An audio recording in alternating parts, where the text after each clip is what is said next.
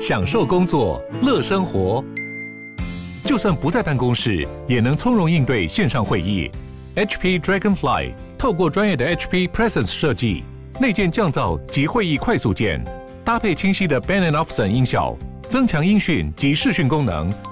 HP Dragonfly 顶级商务笔电，采用 Windows 11专业版，让您在会议中享有最佳的视觉和听觉品质。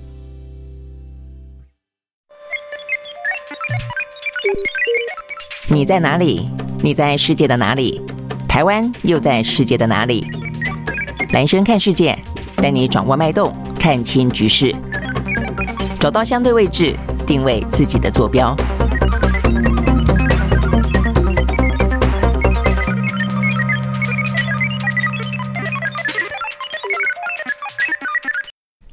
呃，大家好，欢迎收看、收听今天的蓝轩时呃看世界啊。那很快的一个礼拜又要过去了啊。那在今天的话呢，当然还是一样跟这个北约峰会啊，跟中美之间的互动啊。这个美国的气候大使呢，这 Kerry 呢即将要启程。那另外的话呢，现在呢，呃，等于在昨天啊，王毅啊跟这个 Blinken 呢再次的见面了。短短的呢这个两个月当中见了两次面啊。这次的话呢是在东协的外长会议当中，我想这些都是还蛮重要的啊。不过在这个之前的话呢。呃，在台湾今天有个蛮重要的新闻啊，这个新闻事实上呢也跟全球之间是有一些链接的，那就是呢，在美国几年前非常啊这个呃在民间啊这个掀起非常大的这个滔天巨浪的 Me Too 啊，那事实上在台湾的过去几个月当中，呃也是啊这个算是。嗯，迟来的，而且呢，以前零零星星有啊，但这次的话呢，等于是规模最大哦，而且呢，在各个领域当中呢，都出现了更多的女性啊，或者部分的男性站出来呢，针对过去的一段时间曾经遭到过的性骚扰，呃等等的话呢，呃，表达了哦，等于等于是呃勇敢的哦，这个站出来揭露了自己的一些曾经有过的创伤，也希望整个的社会啊，能够因此而更加的重视，更加的完备有关于呢这方面的。权势性骚扰啊当中的呃不足之处。那今天的新闻在于说呢，我们的行政院啊，这个行政院院会昨天呢，呃，终究先通过了这个性平三法的修法。那这个修法的内容将会送到立法院里面去。那立法院相信他会加进更多的一些呢更加完备的呃对案。那比较整体来看的话呢，比较受到关注的啦哦，我觉得有几个。呃，第一个就是把这个权势性骚扰这个部分呢定义清楚啊。那所以呢，过去的一些所谓的性平三法里面，不管在校园里头，不管在这个呃职场当中，或者呢广泛的性骚扰的这样的一个法律当中，并没有特别的去定义哦所谓的权势哦，也就是所谓的雇主啊。这一次的话呢，把主管。雇主哦都放进去了啊，那主管的话呢，雇主可能是最大哦，就是一家公司或者一个组织当中最高负责人。在学校的话呢，可能就是校长，然后呢，在这个公司的话呢，可能公司的老板。那这些的话呢，要负起哦，如果他是一个情全是性骚扰的当事哦，就是加害者的话呢，他要负起呢更大的哦这个刑事上的跟民事上的责任。那另外一个是主管啊，主管可能就是呃中层的，比方说你的单位的哦，你的。呃，这个部门的呃，这个主管，那他也算是一个情全是性骚扰。那所以在这个当中的话，我们看到啊，不管是在呃刑事跟民事上，也就是呢在刑期上啊，呃，这个刑期加重。哦，等于是分级加重，就是我们讲有主管级的，有雇主级的啊。那呃，这个最重的话呢，呃，刑期可以到达三年徒刑。然后呢，在这个所谓的刑事或者行政罚当中，可能要赔偿的金额，目前看起来的话呢，也就不同的等级哦，不同的呃情节重大的状况跟他的等级哦，这个呃主管啦啊，这个雇主啦等等不同等级，也因此呢，从一万到二十万。六万到六十万。到最高是一万到一百万啊，所以最高是一百万啊，所以呢，就刑期来看的话呢，最高是三年；就这个罚罚锾来看的话呢，最高的话呢是一百万啊。那我想可能更重要，当然还包括说怎么样子能够去保护保密啊。有关于如果说你提出申诉的话，那这个过程当中对被害者的呃这个身份啊等等，他必须要保密啊，免得有所谓的二度伤害。那再来的话呢，外部的监督机制，呃，就如果说你从这个组织内部去申诉，组织内部。真的可以帮你伸张正义吗？啊，如果说呃对你呢造成侵犯的是所谓的权势的加害者的话，那其他的人会不会有呃害怕于啊这个也因此啊这个工作的权利会受到影响啊？那所以这部分我想有所谓的外部的监督机制这部分的话呢，事实上。是这一次的修法当中不断的被强调的哦，所以这边也放进来。那再来的话呢，针对这个延长啊，这个申诉期也把它加长到哦，可能是可以到三年以上吧。哦，这个先前的话呢，嗯，是说呢申诉期哦，OK，原本的话呢是说。呃，三年，呃，知悉事件起，呃，等于是过去来看的话呢，一般的从知悉事件起两年，呃，到事情发生起的五年，哦，可以进行。那权势性骚扰的话呢，是说知道事情发生三年，呃，然后到事情发生起的七年都可以进行相关的申诉了，哦，等等。那我想，呃，这些部分的话呢。呃，有待哦，到立法院里面去有有更多的完备哦。比方说，我们有也还蛮主张的哦。除了保密之外的话呢，其实在过去在这一波的啊这个 Me Too 事件之前，台湾的呃进行相关性骚扰的一些调查哦，曾经发现过呢，权势性骚扰的呃案件是零啊。零的意义呢，不是真的没有，零的意思没有人敢去申诉哦。那我想呢，这个部分怎么样让？呃，受害者他敢于申诉啊？只有外部机制，只有延长啊，这个申诉的时效有用吗？哦，那有些部分的话呢，我认为，呃，可能更多的啊，就是说，如果说你知情不报，或者说呢，有人申诉了，你按下不表，吃案的话呢，是不是有更多的惩罚？这部分目前看起来在行政呃院的版本里面没有看到。那另外吹哨者啊，在这边也没有看到，是不是不是有可以有一个机会是让第三人啊，他知道这个事事情，他。去呃做举报，那我想这一部分的话呢，都是呃在这一波的啊这个台湾的呃 Me Too 事件当中，到现在为止，其实呃在不同的领域当中都还在燃烧，陆陆续续都还是有一些呃这个人呃陆续站出来去揭露哦。那我想这个部分的话呢，事实上是还蛮蛮重要的啊。好，那。这部分是在这个之前啊，先谈一下，因为在这个国际之间，我相信啊，有关于这个性骚扰、权势性骚扰的呃议题跟现象啊，这个是举世哈举世皆然，因为还它还是在一个相对来说呃这个男女权利不够平等的呃状况底下了啊，所以每个国家有每个国家不一样的情形啊，但是都还是会有。好，所以这这部分的话是今天先讲到的，这个在台湾。呃，是在新闻媒体当中，呃，没蛮被大幅度的报道的。OK，那回到呢国际的地缘政治的舞台的话题的话呢，我想今天比较受到关注的，当然就是美中之间啊。那美中之间的话呢，在昨天啊，昨天王毅跟呃这个布林肯啊，在这个东协外长会议当中啊，这个见面了。那我想比较受到关注的是啊，这个呃上次布林肯到中国大陆进行访问的时候，才见了秦刚、王毅跟习近平嘛啊。那短短的啊这个一两个月的时间当中，又见见了一面，那这个见了一面啊，到底是呃，就是为了啊，这我想一部分当然一定会谈及到有关于呃未来习近平跟拜登是不是可以见面，铺陈出彼此之间的比较友善的关系跟比较善意的缓和的氛围了。我想这点是一定会有的啊。那但是呢，为什么会从秦刚变成王毅这件事情，是就是为了要拉高层级去谈这个可能的呃这个两国的最高领袖的会面吗？还是呢呃事实上？是如呃就是最近呢，有一些相关的报道的，不管是什么。《青岛日报》啦，还是一些其他的中国大陆的媒体报道，说是秦刚啊，这个身体为恙。那我想这个部分的话呢，是也还蛮受关注的哦。就他到底是一个呃政治上面政策上的需求，因此呢换了人，还是说呢真的秦刚身体不好哦？那我们昨天有讲到过，说秦刚先前蛮活跃的哦。那确实，但是他在过去两个礼拜啊，两个礼拜的时间大概就没有露面了哦。那这边讲到的是说，他大概原本啊是让在七月。月初的时候有一场呢，在北京啊，本来要会见欧盟的外交政策的负责人的啊，叫做博瑞利的哦，等下临时取消哦，所以这个时候开始大家就注意到，哎，这个秦刚啊，好像是真的身体有点点状况。但是呢，在第一时间啊，当这个媒体在记者会上面问到呃外交部门啊有关于呢秦刚的状况的时候，是不是呃身体不适啦？为什么临时取消啦？那个时候的话，他们的发言人啊，还对于秦刚的。呃，这个身体健康问题说，我没有听说你讲的这个状况，我等于说否认秦刚有身体状况上面出了问题。但是，呃，接下来的话呢，从《新岛日报》开始报道哦，到最近这几天，大陆官方也坦诚了，说呢，秦刚是因为身体原因难以出席东协外长会议啊，所以呢，这个部分的话呢，呃，就是好像是他确实啊，这个身体是微恙了哦，但是只有微恙吗？因为《青岛日报》《新岛日报》报道的是说呢，他因为 COVID-19 的关系，他染。疫了哦，呃，确诊了，所以没有办法出席。但是现在的染疫都很轻微啊，哦，就是说症状都很轻微，只会两个礼拜还没好哦。那我想这个部分。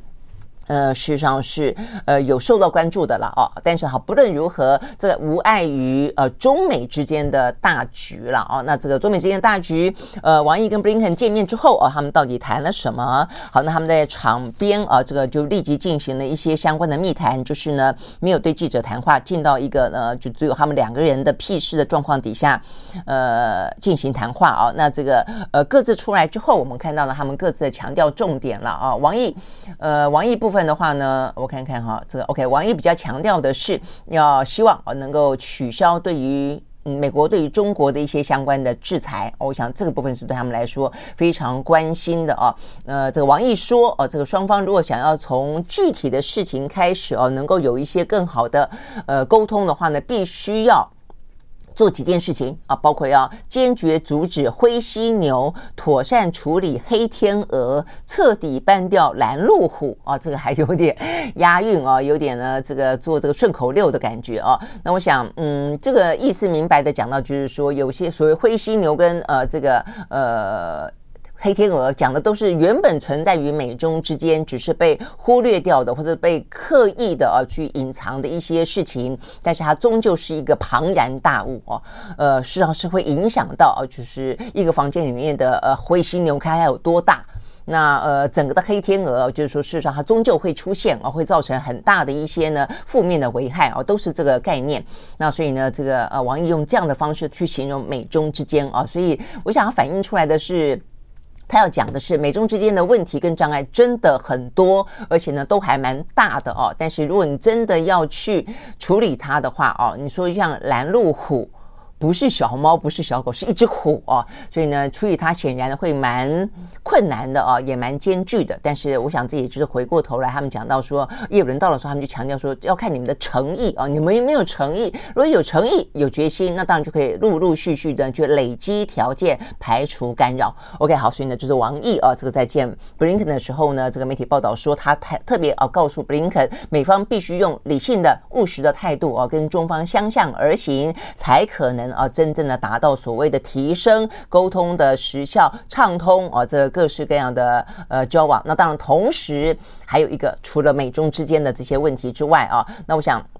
呃，包括一些什么制裁啦，呃，包括一些禁令啦，我想这部分都都是呃，这个在王毅啊讨论当中，我想涵盖的啊。那另外之外的话呢，当然台海问题，王毅又再次提提及台海问题，他希望啊，这个美方不要恣意的干涉啊，这个中国的内政，不得损害呢中国主权跟领土的完整啊，等等等。那这个部分的话呢，就是呃，看起来啊，这个是王毅方面最主要的表达。好，那除了呃王毅这方表达的话呢，那布林肯希望什么呢？布林肯方面，当然对美方来说，你会知道他们就希望能够，呃，这个恢复呢，包括第一个军方啊，这个军方的高层的往来，嗯，就是呢，呃，这个新年讲到的，就是李尚福这个部分，那但是也是中国大陆部分目前呢还蛮坚持不放的部分，那呃，但是除了这个之外的话呢。如我们昨天所分析的啊，显然的，布林肯讲到了有关于中国骇客的问题，那就是呢，在昨天啊，等于是微软先率先披露，然后呢，美国的国务院跟商务部都随后的证实，就是他们遭到了啊，这个来自于中国的骇客的。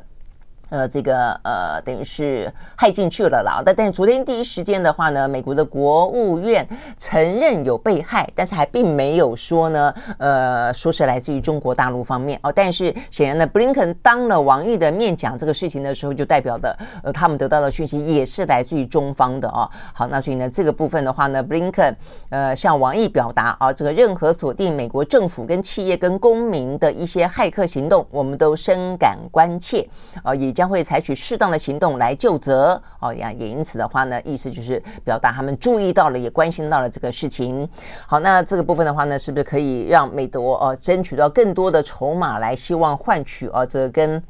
美中之间的一些高层的互动？我想这个部分都是在彼此之间啊这样子个你来我往的释放讯息啊这个当中了哦。OK，好，所以呢这个部分是呃来自于。呃布林肯啊，这个跟王毅见面。不过比较有意思的部分啊，在于说呢，我看到这个是大陆方面啊的报道，就是说事实上呢，王毅不但是见了呃布林肯，他同时也见了拉夫罗夫哦，就是俄罗斯的外长拉夫罗夫。那我想这个部分的话呢，事实上是有表达相当程度的啊这个政治讯息的，因为呢，对于王毅来说的话呢，他在一个场合当中，我并不是独独的在场外见了你的布林肯，我还见了我的呃好伙伴啊，这个俄罗斯的外长呢拉夫罗夫，而且呢，这个拉夫罗夫哦，他的重要性当然也还在于说北约峰会刚刚落幕哦，那北约峰会当中的话呢，发表了一个联合声明，这个联合声明的话呢，北约捞过界了哦，跨足到了亚太事务。那另外的话呢，北约方面也特别点名了中国对于俄罗斯并没有去谴责俄罗斯呢，呃，这个侵犯乌克兰这件事情，然后还特别的啊语带警告的说呢，这个中国还是给了俄罗斯相当程度的呃一些支持跟。后盾啊，那在这样的一个气氛底下，如果说呢，中国大陆呃买单啊，这个北约的这个逻辑的话呢，应该就是呃最好在短期之间啊，不要跟呃俄罗斯之间有过度的呃紧密的往来。哎，但是不是啊？这个王毅呢，马上呢就在呢这个东协的外长会议的场边见了拉夫罗夫。好，那我想这个讯息的话呢，应该是还蛮清楚的，就是说中国大陆有中国大陆自己的战略自主啊，有自己的呃这个外交的逻辑啊，对于。于呃中国大陆来说的话呢，俄罗斯就是一个呢非常紧密的伙伴。今天不管你美国怎么说，不管你北约怎么说啊，呃，不管他现在呢呃对于这个乌克兰发动的战争，不过在战争本身啊，当然中国中国大陆呢还是呃维持了一个比较谨慎的态度啦啊，从来没有支持过俄罗斯呢呃用战争的方式去侵略乌克兰啊。那呃只是说他确实也没有谴责，他就是用一个比较模糊的态度了啊。那另外的话呢，试图扮演一个呢调。停战争能够落幕的一个斡旋者的角色，我想这是中国大陆试图的啊，在维系跟俄罗斯呢非常紧密的相互需要的啊这样的一个伙伴关系的同时，又对战争这个事情表达了一个比较。希望是一个比较中性的啊这个立场啦。那我想这个部分的话是中国这段时间以来的啊，但是在这个关卡上面的话呢，我们就说了，他也是见了拉夫罗夫，而且呢见了拉夫罗夫的时候，他也表达了再次表达了中俄之间啊这个坚定支持彼此维护正当利益啊，然后呢呃这个合作共赢发展道路啊等等的这样的一个彼此之间关系啊。那他这边特别提到说。呃，这个要捍卫各自的国家利益啊，跟这个民族的尊严，要维护啊，这个国际之间的公平正义啊，因为他们同时的都认为啊，这个国际之间的游戏规则都被西方世界国家都被美国啊这个独揽大权说了算啊，所以呢不公平也不正义哦，等等等。好，那所以呢，这个王毅哦也再次的强调，就是双方之间的话呢，不但是。对呃，对话伙伴，然后呢，呃，等等啊，就是要加强啊这个战略的沟通协调等等啦。哦，OK，好，所以呢，这个部分的话呢，是来自于啊，这个在东协的外长会议当中，我们看到呢，中美之间啊，呃，布林肯跟王毅的互动，呃，有更多啊。但是同时之间，你看到中国也跟俄罗斯而来的更加的紧密。好，所以呢，接下来就要看继续看下一步了啊。我觉得中美之间的话，那个这个戏啊，不会是单单的一场见面决定什么东西，一定是一路铺陈下去啊。所以呢，接下来的话呢，就换 Kerry 登场了哦。那这个 Kerry 登场的话呢，目前 Kerry 出门前啊，这个等于是离开美国之前呢，他目前碰到的问题啊，比较大的是他不断的啊，这个遭到呢。呃，这个共和党哦，这个内部的呃质疑，呃，就是说他今天呢飞到中国大陆去，应该要跟中国大陆谈的，可能是在气候变变迁、全球暖化的状况底下，中美这两个呢最大的经济体啊，呃，可能因为需要的经济的发展，因此排放了非常多的二氧化碳，因此共同可以在减碳这个事情呢，能够呢合作，能够有一些更大的贡献了啊。但是呢，呃，很尴尬的是呢，Kerry 呢被啊这个。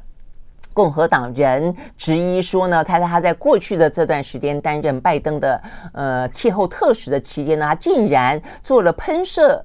呃飞机，然后的话呢四十几趟啊、呃，那大量的呢呃这个排放啊，这个排放呃这个碳啊，所以呢这个部分的话呢是来自于像是嗯美国的共和党啊这个众议员叫做 Biggs 啊，他他甚至呢还举了很具体的例子啊，他说呢嗯。这个呃，Carry 他从他的妻子的公司租来的个湾流呃飞机，呃型号是 GIVSP 哦、呃，说呢这个飞机啊、这个在。嗯，Kerry 呢，在拜登时期啊，觉得已经从事过四十八次的飞行。那呃，他算过啊，他说那个喷射机呢，已经排放了超过三百公吨的碳啊，所以总而言之啦，呃，看起来有点点去奚落啊，这个 Kerry 说你作为一个气候特使啊，你的碳足迹这么的夸张啊，所以。我想这个呃，美国哦的共和两党之间啊，这个总统大选真的是已经开打了啦哦，所以呢，呃，看起来这个 Kerry 出门前哦，还遭到了相当多的啊，他们这个国内政治的一些掣肘哈。但不论如何，他到中国大陆去的话呢，也还是一个啊，比较可能是确实是中美合作的项目哦。其他部分的话呢，或许都很难。呃，经贸部分的话呢，就要接下来看啊，这个商务部长雷蒙多了。好，所以雷蒙多的部分的话呢。就是说呢，接下来呃，是不是哦，这个要访问这样的一个说法说很久了哦，美方也表达了他们的一些期待啊。但是呢，中国大陆方面的话呢，最近啊，我想呢，也就是因为呃，叶伦才刚走嘛，哦，那 Kerry 又又来了哦，那大家也高度关注啊，这中美之间的高层沟通是不是可以慢慢慢慢的恢复哦，在这样的一个彼此之间其实坦白讲还蛮尖锐对峙的状况底下啊，那这个部分的话呢，呃，大陆商务部的发言人啊，这个昨天呢在记者会上面被问到。了，他算是呃比较有在表态，稍微松口了一点点啊。他说，就是说他们直接问了啊，这个雷蒙多是不是在近期之内呢会到访？他说，大陆方面啊会继续的致力于透过对话沟通来解决经贸领域，然后呢彼此之间的关切跟推动的建设性的务实合作。不过啊，他话锋一转，不过啊，听起来是还是有前提的啊。就希望美国可以立即的停止对于呢中国企业的无理打压，然后取消呢对于呃中国企业的单边制裁。呃，这个当中，对，就是我们刚刚谈到，包括一些关税啊，目前看起来的话呢，呃，中美之间已经累积了啊，这个就是过去这段时间，呃，美国增加的啊，这个对于中国大陆的进口的啊，这个关税的话呢，三千亿啊，这个这么高的啊，三千亿，到现在也没废除。那另外的话呢，在美国制裁的名单当中，有一千三百个啊，这个中国大陆的实体啊，不管是企业啦或个人啦等等啊，所以呢，这个部分的话呢，是中国大陆的商务部方面。呃呼吁哦，要要求取消制裁，移除哦这个名单当中的这些人等等。好，那呃这个部分啊，显然的呃，我想商务部长雷蒙多的到访中国大陆是显然看起来是有在磋商的哦，但是条件彼此之间希望对方先做到的东西，塑造出一个呢。能够到访的良好的气氛哦，那我想这也是为什么布林肯会提到有关于呢中国骇客入侵呃这个雷蒙多的 email 的这个事情啊、哦，代表的就是这也是美方的筹码嘛，但是中方要求的就是说呢取消更多的制裁。好，那我想这个部分当然啊，这个部分的条件就像是在呃这个李尚福哦跟这个奥斯汀啊这个是不是见面啊，等于是布林肯在。呃，见面啊，就是王毅跟布林肯见面的时候，王毅是再次强调啊，有关于呢双方的军事啊，你不断讲希望军事能够恢复啊，这个相关的定期的沟通，那么啊，那么是不是呢？对于李尚福的制裁要取消？OK，好，所以呢，这个部分是有关于呢中美之间正在一次一次的堆垒啊，这个高层互动的。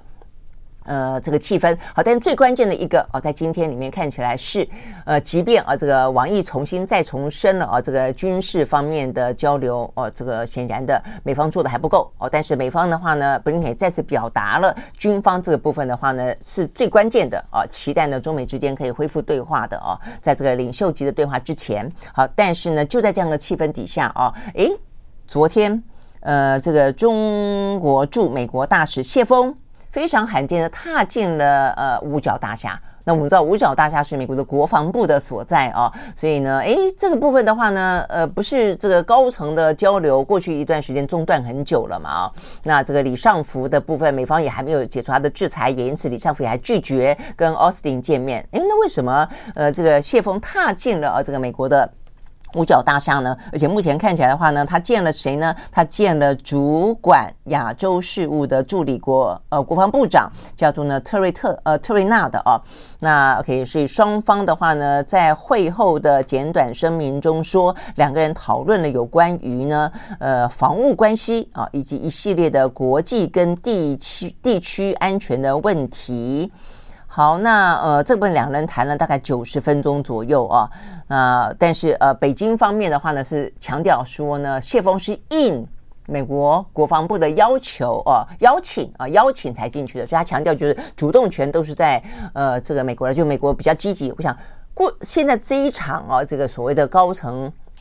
沟通的啊，这个互动的这个相关的呃行动跟呃状况啊，确实是美方来的比较积极。那中方也都不断不断强调他们被动的因应啊，哦，就是说有点端着架子，呃，这个强调说你们需求我的比我需要你的来的更多。好，但是呃看起来虽然这样说啊，那中方也还是有在回应啊。比方说你可能要一百，我可能给你呃六十啊，或者是说我给你五十九啊之类的，就是还是有在回应啊，只是。说没有汉呃没有到悍然拒绝，但是也没有到全盘全盘接受，我觉得慢慢慢慢的好，所以呢呃整个讲应该这样说哦，这个美方依旧的积极，但是中方的话呢并没有完完全全拒绝，也还是有一些的啊这个善意呢，至少有一些是慢慢的在改善当中啦，只是速度可能很缓慢，很多条件很多障碍还有待啊这个进一步的去。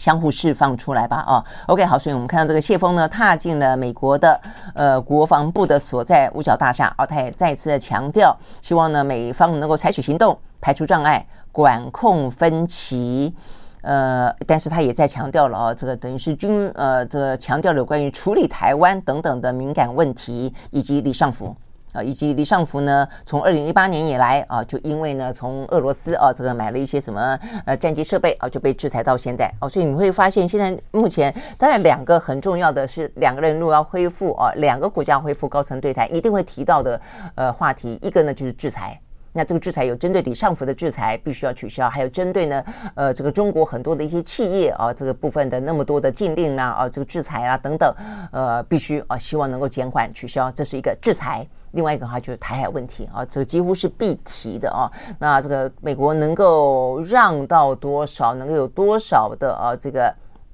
呃，让气氛的趋缓，我想这个部分的话呢是蛮蛮重要的。当美国如果为了要促成拜登跟习近平的见面而不断让让让让到最后连台海问题都让的时候，对于这次台湾总统大选的。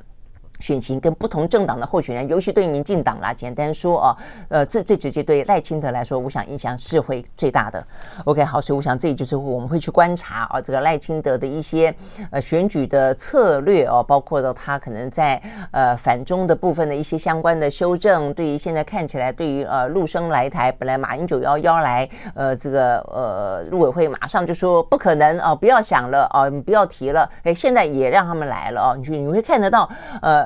赖清德民进党政府的一些调整，那这些调整就看得出来，背后可能的整个的大的局势、大的背景正在微妙的转变当中。那怎么转变呢？很显然的，在眼前看得到的，就是在美国，大家需要哦，这个跟中国大陆演出一场呢高层之间能够管控分歧的戏的时候，相对来说，对台湾来讲就会产生一些联动的影响。所以，我觉得对台湾来说，真的是要。够聪明，够智慧了。我就说，呃，不论怎么说啊，台湾的民间确实是亲美的气氛是来的更、更、更浓的哦。但是再怎么亲，一定要拉出一个安全距离啊，否则的话呢，就像怎么开车一样啊，开车你跟得太紧，万一前面急刹车，万一前面突然之间转转弯。你马上就碰碰上去了啊！那现在美国当然，我我不认为它会急转弯啊，就是美国跟中国之间的架构性的对峙还是在那个地方的，所以它不可能啊改变，因为他们有他们自己认为的霸权生存的问题哦，有他们有有他们认为呢，整个的国际秩序啊很可能呃会被中国扭转的问题啊，有有认为呢中国想要取而代之的问题等等啊，不管是不是他自己过度的假设啊，但总而言之，美方是这样看的哦，所以呢，我觉得它不至于大转弯。但是小转弯、微调跟突然间踩刹车都是可能的哦。那所以对台湾来说啊，也前前段时间为了被美国拿来当筹码哦，不断的去撞中国大陆啊，我这个台美关系看起来非常的紧密啊，好像很多甜头要给台湾。呃，台湾的呃关系啊跟美国之间哇史上最高。但是哦，突然间他有他的不同的阶段性的利益的时候，台湾马上啊会撞上去啊，或者说民进党政府马上就会撞上去。我觉得这个部分啊，实际上很值得注意。而且对于民进党政府来说，如果只是民进党政府撞上去，是一个单纯的政党利益就罢了；如果是国家利益啊，把国家利益陪葬进去，我觉得这问题就是严重了啊。OK，好，所以呢，这个部分是我们不断会为什么要观察美中之间这段时间。呃的强对抗的同时，就大气候、中气候、小气候的一些微妙的变化，原因就在于说台湾的利益。都会在中间呢受到一些影响啊。好，所以呢这个部分是有关于呢美中之间，好，那跟王毅跟布林肯的见面，以及 Kerry 呢即将要到访等等的话题。好，那除了这个之外的话呢，就是我们看到呢在国际之间比较周边的地缘政治了啊，这个北韩，北韩呢发射了飞弹这个事情啊，那发射飞弹的事情，昨我们看到这几天当中，日本、韩国跟美国嘛严厉谴责嘛哦，但是的话呢，我们看到呢，呃。北韩的驻联合国大使啊，这个昨天非常罕见的现身在联合国的安全理事会啊，他替他们自己做辩解，强调呢，北韩呢发射洲际的弹道飞弹，目的呢是行使自卫权啊，他目的的话，意思就是说是吓阻呃敌方势力的危险军事行动，以确保他们自己的国家安全。那我想他们指的就是说呢，这段时间呃，美国等于是要兑现对于南韩的。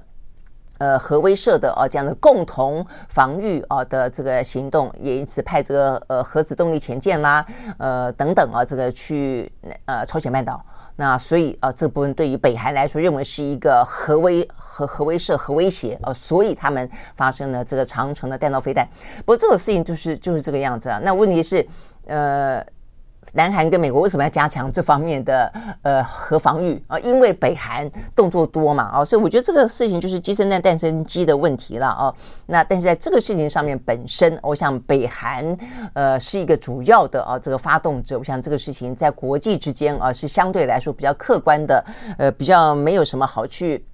呃。上讲讲过多的，因为北韩确实是啊，不断的不断的啊，在进行一些呢，呃，核威慑，而且它相对来说的话呢，它是一个比较不理性的啊，它的一个角色是一个比较呃黑箱的、不透明的一个状况，是确实是的啊。那呃，也就是在他们的嗯大使啊，这个出席联合国的安理会替自己做辩解的同时，金正恩啊再次呛声，他的话呢公开表示啊，他说呢，北韩将会有继续呃更猛烈的军事攻击。直到呢，敌人承认无畏的反共和国，指的就是反啊这个朝鲜共和国这个敌对的政策之可耻啊，并且呢打消这些念头为止啊，说会继续下去。然后呢，强调他们这一次的呃发射啊，这一次的是火星十八型的洲际弹道飞弹，呃，说是呃维护安全跟地区和平呃的必要手段。呃，以免于遭受到核战的呃核战争的悲剧啊，呃，说他们这个是正当防卫权的一环啦，等等等哦。那我想这个部分就是这样，意思就是说我他们是被动的啦哦。但是我想这个部分的话呢，呃，很显然的，他们这个部分是是辩解之词啦哦。这个部分确实在整个朝鲜半岛上面。呃，这个北韩啊，它的嗯威胁啊，不断的拿核武做威胁，这件事情事实上是很烧脑，就很存在的哦。那尤其是现在全球地缘政治就已经够紧绷了哦。那也就是大家无暇去顾及北韩，所以北韩呢看起来最近动作，今年动作真的是特别多啊。好，所以呢，但是当然就很怕他的这个非理性的疯狂之举啦。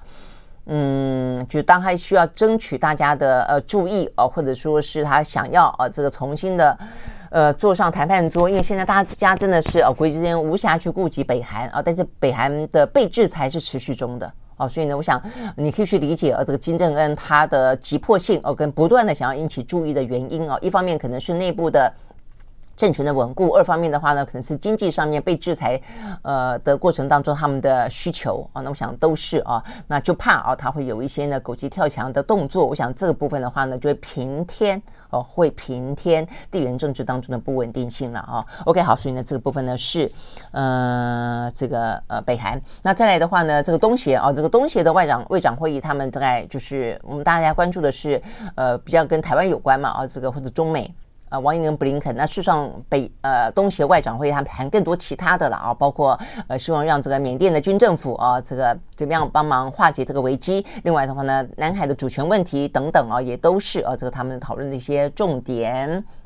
那他们最后呢发表了联合声明。好，这个联合声明的话呢，说是有这个呃五点共识啦。啊。这个五点共识的话呢，呃，包括呢期待去解决呃，希望能共同致力啊，这个解决缅甸危机，强烈谴责呃不断的暴力行为，呃，然后嗯等等，但还是没有具体的行动了啊。这我想都是比较是呼吁啊，用呼吁的方式。OK，好，那这个他们谈到了很多的，包括呃缅甸危机、南海问题之外，也谈到了全球的呃地缘政治紧张的关系确实越来越复杂，包括了乌克兰，包括了朝鲜半岛，包括了东中东的局势啊。不过比较特别的是，他们这次没有提到台海。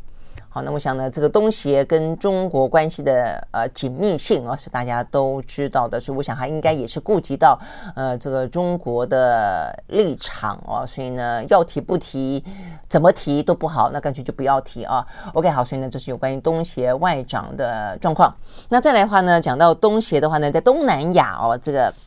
呃的国家，呃的政权更替当中，最近比较受到关注的是泰国。好，泰国的状况的话呢，皮塔哦，大家可能会还蛮关注的哦。就是说呢，皮塔事实上呢是在过去这段时间，呃，泰国的军政府哦，等于是夺权之后。呃，很压抑了一段时间之后，你会发现呢，呃，泰国的民间、泰国的社会、泰国的年轻人啊，终于呢，在那么长的一段时间压抑跟躁动之后，他们选出了一个能够代表他们的非常年轻的四十二岁的哈佛毕业的啊，这个皮塔。好，但是的话呢，呃，皮塔啊，他还是在整个国会当中，他们是属于总理嘛，总理就必须要在国会当中，呃，这个还要经过投票。他并不是说成为呃这个呃等于就是他自己成为党魁之后，他得要在国会选举当中他们的党呃能够过半数嘛哦，所以呢这个最新的投票状况出来了，呃皮塔所属的政党并没有能在第一轮的投票当中获得过半。也因此的话呢，皮塔并没有成为泰国的总理。好，那这个部分的话呢，先前其实大家就曾经分析过了啊，他成为呢，呃，他所属的政党的最年轻的党魁的同时，呃，就可以呃，对等于是成为最。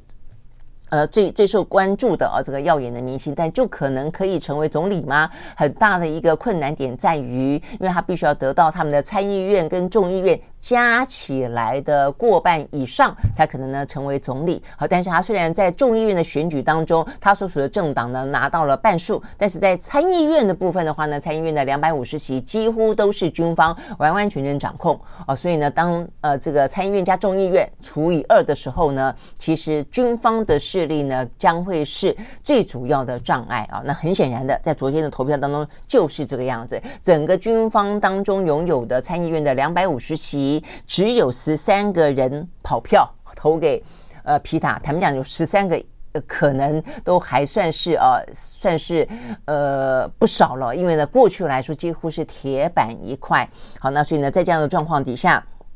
呃，皮塔啊，这个所属的政党距离要获得呃过半数是三百七十五张的选票，他只拿下了三百二十三张。好，所以呢，要再选一次，再投一次票啊。这再投投一次票的话呢，在十九号那一天呢，将会再投一次票。好，那所以到底啊，他们看起来会是呢，呃，这个皮塔继续争取，目前看起来他会继续争取啦。嗯，他就说呢，呃，我们。接受这一次的投票结果，但是呢，我们不会退却。他说他不会放弃啊，所以还会争取十九号，呃，再来进行第二次啊。那我想这个在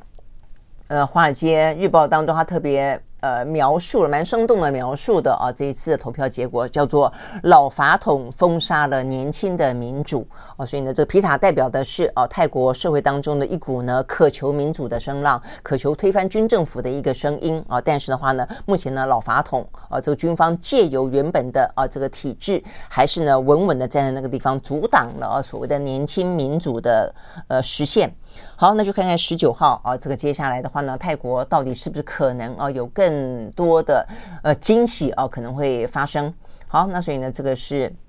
讲到泰国，那在欧洲部分的话呢，比较受到关注的是法国哦的这个国庆日啊，也是在呃七月份啊。那这个就像是呃美国的七月四号的国庆日很不平安啊，到处呢枪声四起一样啊。这个法国的十四号的国庆日啊，呃没有枪声四四起，因为先前的暴动，记不记得那个十七岁的少年也是一样啊，这个被呃警察啊这个执法过当而枪杀之。后到处暴动，所以啊，这个法国的政府跟法国的警方宣布了好多好多的措施啊，让这个法国今年的国庆看起来呢一点都不开心。呃，OK，好，所以呢，这个媒体报道说，他们呢采取了前所未有的预防措施，包括了比方说不能够放烟火，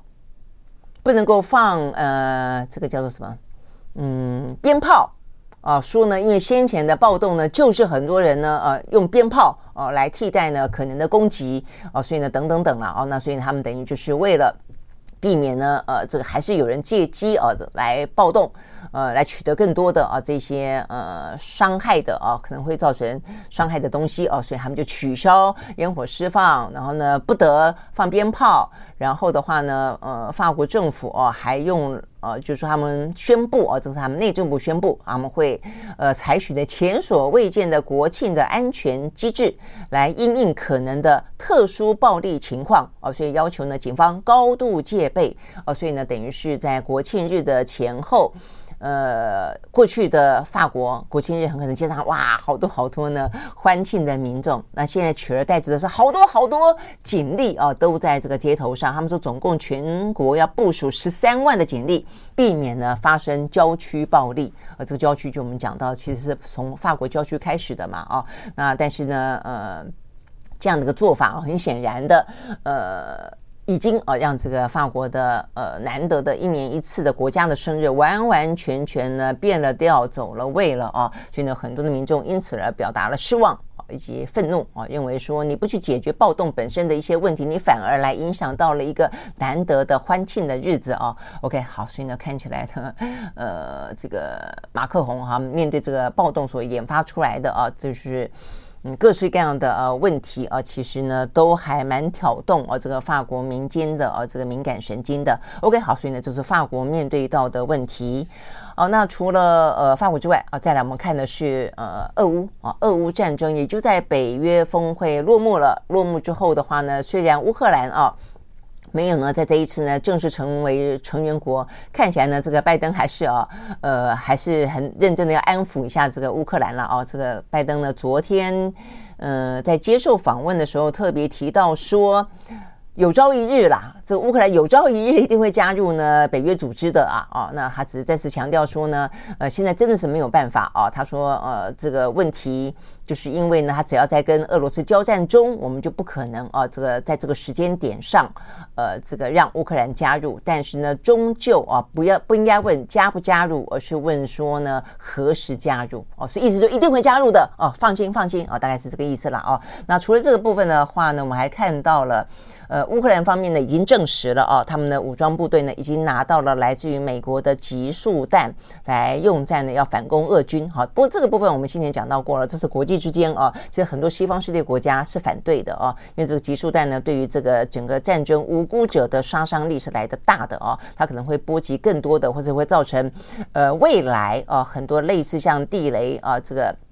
呃。爆炸一样啊，这个造成更多的可能是在战争过后都还可能会继续的伤害呢无辜的百姓啊，所以呢这个部分事实上是大家呃高度的啊这个反对的，但是啊很显然的，美国还是还是啊给了乌克兰了啊，所以这部分其实坦白说呃也还是应该被谴责的了哦。那呃这是在乌克兰啊跟美国的这方面，那另外的话呢，在呃俄罗斯方面的话啊，这个比较特别的是他们到底呃呃目前状。况盘整的如何了？在他们的兵变之后，哦，那所以我们今天看到的是来自于美国军方，因为美国军方针对瓦格纳的兵变哦，一直就没有给太多很明确的，呃，他们掌握到多少情报这方面的相关讯息。好，但我们看到了啊，这个就是美国的参谋首长联席会议的主席密利哦，他十月份即将要呃卸任了哦，所以呢，最近美国的国会正在呃听证会啊，这个针对这个呃拜登啊所所这个选。呃，等于是挑选的啊，这个新任的可能的替代人选正在进行听证会啊，密令啊，密令呢，针对呃有关于瓦格纳集团跟这个呃普里格金的状况啊，他呃有个最新的说法啊，他说呃目前看起来从六月份的兵变以来，俄罗斯的领导阶层正在历经许多的不和以及混乱。他说目前呢。呃，还没办法确定这个对于乌克兰战场的前线会发生多大的影响，也还不是很确定哦。他也没说这个呃不和跟混乱到底已经解决了没哦。那呃，甚至啊，包括说普里格金那人在哪里哦？那这部分他说，他只能够说哦，他呃，他们知道啊，这个在俄罗斯战略层面上存在着很多的混乱。哦，那这些戏剧性的事情最终会走向何方？密利说呢，我还不太确定，但是他觉得还没有结束哦，还没有结束。那呃，他觉得还会有很多故事将会陆陆续续的被听到哦，所以呢，等于是事情还在发展当中，而且过去的这段时间还有很多呢是在台面底下隐而未现的事情啊，比方说像我们现在也才知道说，搞半天普里格金呢，他去了一趟俄呃白俄罗斯，现在又回来了。那所以还有多少事情我们是先前不知道的啊？大概就这个意思了啊！而且呢，到底现在普里格金回来了俄罗斯，然后呢，就就一路在俄罗斯了吗？呃，他跟普京见面了，那所以普京同意他回到瓦格纳集团了吗？好，所以针对这个种种的问题，呃，密利说哦，这个他他说他。我想是他知道的，跟他可能现在能够透露的吧啊，他说他认为到底普里格金人在哪里呢？他说他认为啊，他在两边往返，就他时而在俄罗斯，时而在呢白俄罗斯啊。那另外的话呢，呃，他知不知道普里格金所在的确切地点？应该知道啊，但是他拒绝透露。OK，好，所以呢，到底目前状况怎么样啊？也就是。讳莫如如深了哦，但是听起来这算是在俄罗斯这个兵变之后啊，第一次看到这么高层级的啊，这个美国的参谋首长、联席会议主席啊，这个密谈这个事情啊，但是呢，还是非常的保留啊，那说法上也非常的保守，所以呢，到底俄罗斯嗯，等于是普京的呃权力有没有被削弱？那普京是不是重新掌握了局面？那呃，在前线的作战的能力，因此会不会被削弱？我想这些部分的话呢，都还是蛮蛮谨慎的，还蛮有待后续观察的。OK，好，所以呢，这个部分的话呢，是啊，这个俄乌之间。那再来的话呢，我们就看啊，这个呃，拜登啊，拜登的话呢，当然在这个目前看起来，北约。呃，这个峰会当中，它算是我认为它算是外交上的胜利哦，因为看起来北约很明显的啊，这个虽然哦，过去这段时间呃有一场角力，嗯呃，我觉得算是中国得胜，那就是所谓的呃 recoupling 跟 re-risk 啊，就是 re re 呃这个就是 de-risk 跟 decoupling，就是去风险跟脱钩这件事情，呃，这个中国大陆赢得了呃欧洲国家所谓的不脱钩。啊，只是去风险，那甚至连美国现在也用这个说法，所以在那个阶段，在经贸上面部分的话呢，我想是呃中国确确立了这个全球主要国家都还是需要它。好，但是除了经贸之外的部分的话呢，看起来在这次北约峰会当中，呃，大部分的国家是站在选择站在美国这边，这这方面认为中国的崛起会危及呃这个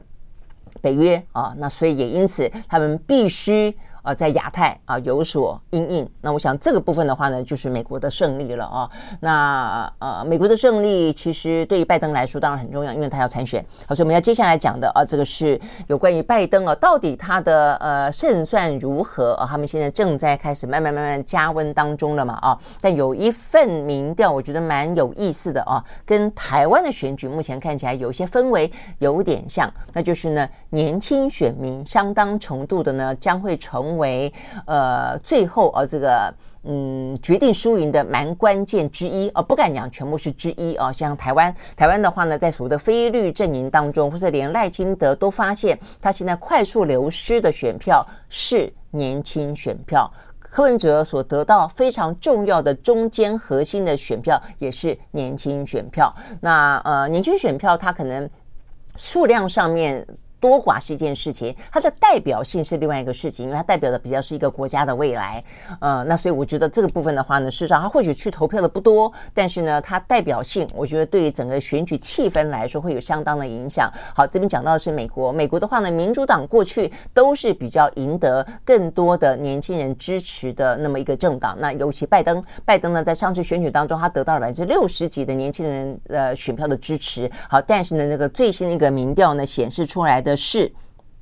就是呢，呃，美国的呃 NBC 呃的报道，嗯、呃，他这个报道的话呢，是用了一个他们的呃相关的民调，是哈佛大学甘乃迪学院、呃、这个政治研究所的民调专家，他们所看到的呃这个最新的一些民调显示，呃，在现在啊、看起来呢，三十五岁以下。呃，也是 N B T C 哦所做的民调哦，这个等于是支持拜登、支持民主党的人已经掉到了百分之五十一了哦。那当中的话呢，不少的年轻人啊，他似乎对民主党对拜登呢，所以现在啊的一些相关的政策，呃，开始出现了一些嗯。不满啊，这个不满包括了像呃，拜登在过去这段时间当中，为了救经济啊，为了让所谓的呃 American Great Again 啊这件事情，他给了很多企业当中的一些补助啦、优惠啦，但是他并没有给更多的年轻人更多的经济当中的支撑哦，所以比方说，光光是学贷问题，他们就压力非常的大。那另外的话呢，也因此他们的很多的一些呃就业啦。薪资的成长啦，啊，这本就跟台湾很像了，就是说看起来似乎没有被放在拜登主要的啊这个呃过去这段时间执政的啊这个重要的这些方案当中哦，所以年轻人感受到了呃不被重视。那另外的话呢，不用讲，对年轻人来讲非常重视的，像是枪支暴力问题啦、种族歧视问题啦、呃气候变迁问题啦，这是他们这些年轻一代哦特别关注的议题，但是拜登却无力解决哦，所以呢，等于是一些在经济方面的话呢，并没有。真正照顾到年轻人，对年轻人所注重的其他的一些相关的话题，却又看到呢拜登的无力哦，那所以这一部分的话呢，都让呃这个年轻选民呢因此看起来呢流失哦。那所以呢，在这个 NBC 的民调以及呢我们刚刚讲到的这个哈佛大学啊所做的这个调查当中，他们呢其实认为这个。状况啊，这个拜登流失了年轻选民的情况啊，对他的连任基本上是一个蛮严峻的挑战的啊。就如同我们刚刚讲的，他的呃年轻选民的代表性可能不只是选票多寡而已，还有更多的一些代表性的问题啊。OK，好，所以呢，这个部分呢是来自于呃美国的选举啊，就是陆陆续续的，我想会有更多的讯息啊，就越来越热。好，所以最后呢要讲的一个话题就是热。热是天气真的热啊，那这个天气热的状况的话呢，呃，真的是非常的严峻啊。除了呢，呃，所谓的我们的嗯气温啊，这个创下什么十万年来啊，这个平均全球的呃气温最高之外啊，这个真正的热浪啊，这个目前看起来，如果你要去欧洲的话，要特别注意啊。这个欧洲的话呢，目前呢，呃，有一波的热浪啊，现在被这个意大呃西班牙。西班牙的呃，西班牙跟意大利哦，他们的气象专家形容为地狱犬热浪啊。这个地狱犬是什么意思呢？是但丁神曲当中在地狱当中守着大门的地狱犬，所以意思是很凶狠、很凶狠啊，非常凶猛的啊一一波的热浪。好，所以这一波的热浪袭击大概是以南欧为主啊，所以呢，包括像是希腊、法国、西班牙、意大利。呃，克罗埃西亚跟土耳其等等，在未来这几天可能都会面对破四十度以上的高温，甚至呢，意大利啊，目前说很可能就在未来几天会打平欧洲呢。呃，目前最高的呃温度记录是四十八度，他们说很可能会破四十八度的记录。然后呢，现在呢，意大利已经针对佛罗伦斯跟罗马，哇，这两个城市都好漂亮啊，很值得去啊，但不要现在去啊。他们说已经针对呢佛罗伦斯。跟跟罗马等十个城市呢，发布了红色的灯号示警啊，意思说这个热浪是会夺去人命的，是会夺去人命的哦。所以呢，这边还特别讲到说，意大利接近米兰的这边有一个镇叫做洛迪镇啊，因为呢，四十四岁的路面的喷漆喷漆工喷漆员就在过去这几天啊，因为。太热了，高温啊，这个曝晒底下呢去工作，结果呢，呃，热昏了之后呢，送医不治死亡哦。所以呢，事实上呢，在去年吧，去年已经有一波热浪。事实上，这个呃，这个极端气候的状况，事实上是是累计累进性的哦，还一直都在哦，而且越来越严重。去年的话呢，欧洲的热浪就已经夺去六万人的性命了哦。那看起来这一波的话呢，就在眼前。呃，不知道未来会不会这今年会不会有有更热，不知道。但至少是在目前为止最热的这一波就在这几天了啊。所以如果说哦，你真的要去欧洲的南欧国家的话呢，真的要特别的注意哦，因为他们现在呢都哦发发出了哦这个气象高温啊热浪的警报了。OK，好，所以呢，就是有关于的这个全球啊，真的是气候变迁啊，这个非常的极端，危害了人类的呃生存健康跟文明啊。就在这个时间点上的时候，巴西啊，其实呢正在遭逢的是呃热带气旋带来的洪灾啊。说这个洪灾的话呢，影响超过八十万人，呃，就在巴西的南部哦，所以不断的呢正在呢疏散人然后，正在进行这个相关的呃避灾避险的状况。OK，好。所以这就是我们今天的地球，我们今天的国际新闻的相关重点哦，提供给大家。呃，下周一哦，不好意思，下周一顺道跟大家讲一下啊、哦，这个下周一呃，我正在登玉山哦，就是呃下周一的清晨啊、就是呃登顶，然后所以的话呢，呃回来我就来不及做这个直播了啊，但我们就下周二再见喽，而且下周二再见的时候，我已经是一个登过玉山的人了，耶，OK，拜拜，周末愉快。